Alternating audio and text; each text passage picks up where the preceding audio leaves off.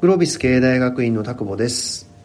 えー、グロービスのこのチャンネルでは、えー、若手のビジネスパーソンに求められるスキルとか、まあ、能力開発みたいなことについてお話をしています。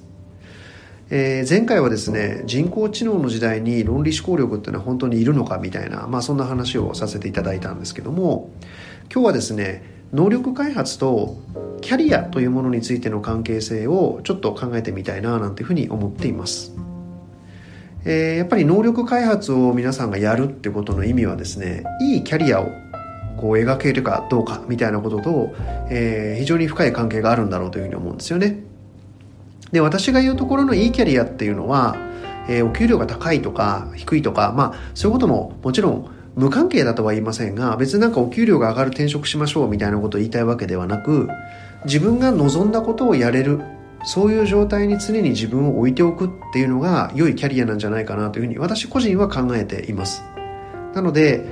例えばグロビス経営大学院というところを卒業してですねえー、お給料は下がったんだが自分のやりたいことのど真ん中のところに転職しますみたいな人っていうのは実は結構いたりもします。もちろんお給料が上がる形でそういうことを実現される方もたくさんいます。なので、えー、まあ無関係とは繰り返しになりますが言いませんがお金がうんぬんではなく良いキャリアとは自分がやりたいことをやれる状態と。そんなことを考えた時にやっぱり一番僕は重要だなというふうに思うのがですねどこにでも持ち運び可能なビジネスの基礎スキルをその人が持っているかどうかということなんだと思うんですね。例えば今まではとある業界で R&D をやってましたと。でもいろんな経験を踏まえる中でもっとビジネスサイドに私は行きたいと思う。マーケティングとか business development とか経営企画とかそういうことをやりたい思ったとしましょう。でその時に超一流の R&D をやる人では研究者ではあったかもしれないがビジネスサイドのことは一切知りませんとか。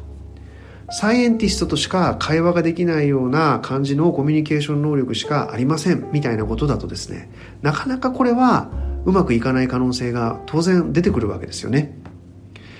物事を論理的に考え数字でサポートしそれを分かりやすく伝えるみたいな話をこの話の中ではずっとしてきていますけどもやはり自らが例えばキャリアチェンジを考えた時自らが自分のやりたい仕事を本当にやろうって思った時にですね常に戻れる、えー、ビジネスの基本みたいなところがあるのとないのとないのとではその後の応用力みたいなものっていうのが全然違ってくるそこがですね、えー、今回のこのビジネス基礎力を語っている一連の話の中での一つの大きなポイントになるかななんていうふうに思ったりもします。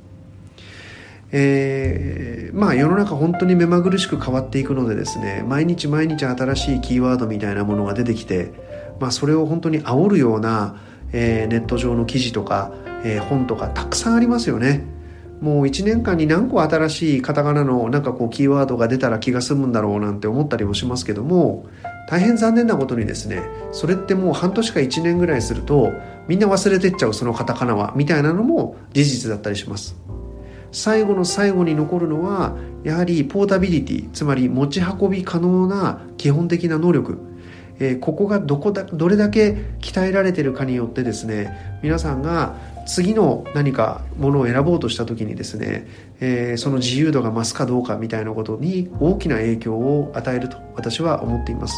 少し講義で言えば MBA というものもですね全体としてビジネスの世界でどこに行っても通じるようなポータビリティスキルの集合体だというふうに考えていただくのが僕は妥当なんじゃないかなというふうに思ったりもします、えー、常に自分のキャリアを考えそして自分のやりたいことをやっぱり手に入れるまあそういう能力を皆さんにつけていていただきたいなと、えー、そんなふうに思います、えー、今回は、え能力開発という話とですねえー、これから先どういうキャリアを作っていけるのか、えー、自分のやりたいことをどういうふうに自分の手の中に、えー、入れるのか、えそんな話をしてみました。